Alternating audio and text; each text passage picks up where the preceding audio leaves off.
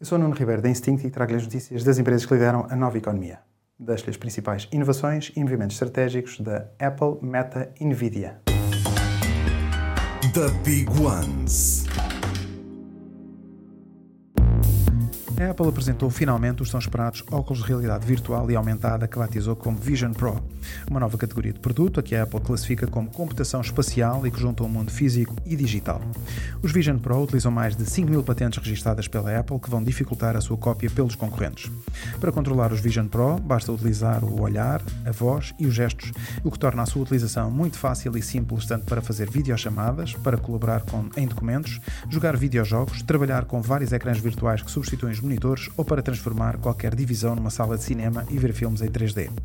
Um dos destaques na área de entretenimento é a parceria com a Disney, que vai dar acesso aos conteúdos do serviço Disney Plus.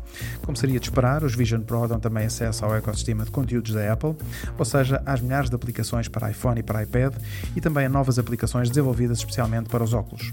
Todas as aplicações vão estar disponíveis para download numa nova App Store. Os óculos vão ser lançados no início de 2024 com o preço de 3.500 dólares. A Meta apresentou os MetaQuest 3, uns novos óculos que juntam realidade virtual e mista num único dispositivo. Os óculos vão ser lançados a 27 de setembro com o preço de 500 dólares.